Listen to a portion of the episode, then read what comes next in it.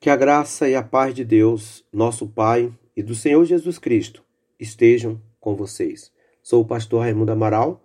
Este é o nosso podcast Peregrinos no Caminho. E hoje quero lhe falar sobre o texto de 1 Reis, capítulo 17, do verso 1 a 16.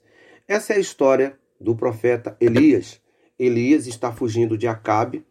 Ele profetiza que durante um bom período não haverá chuva, e Deus chama Elias e diz para ele ir para o Querite, que fica é, próximo ao Jordão, e que lá os corvos vão alimentá-los e vai alimentá-lo, e também haverá água do ribeiro.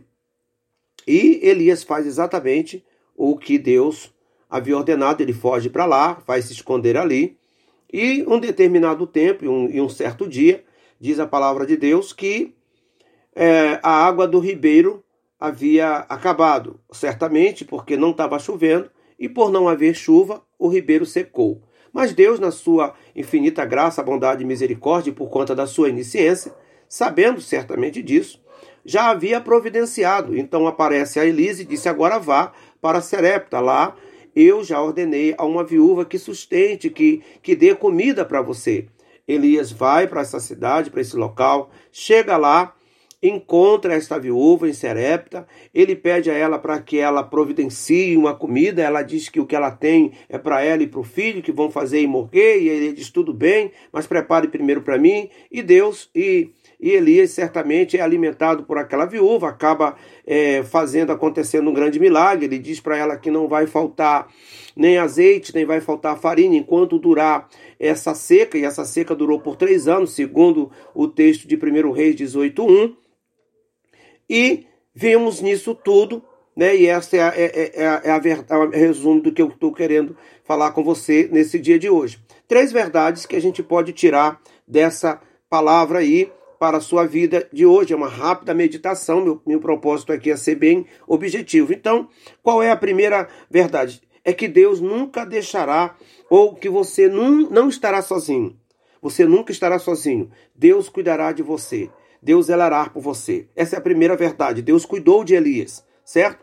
Segunda verdade é que Deus sempre vai te proteger. Deus protegeu Elias contra Acabe, porque certamente Deus o mandou para Querite para se esconder, porque Acabe, por ter sido um homem tão mau, tão cruel, e quando Elias profetiza, certamente ele viria atrás de Elias para matá-lo. Deus não permite. Então Deus sempre vai te proteger dos seus inimigos. Terceira verdade é que Deus vai sempre prover o seu sustento.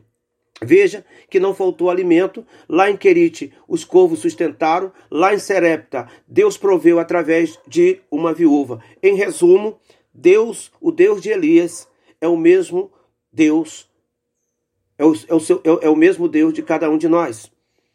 O Deus de Elias é o nosso Deus.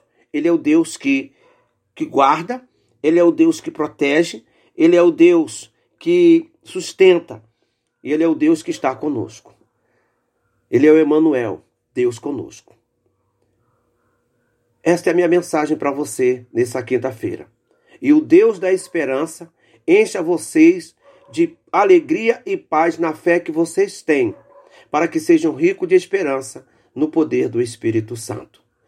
Que Deus te abençoe. Compartilhe essa mensagem com o maior número de pessoas possível. Em nome de Jesus.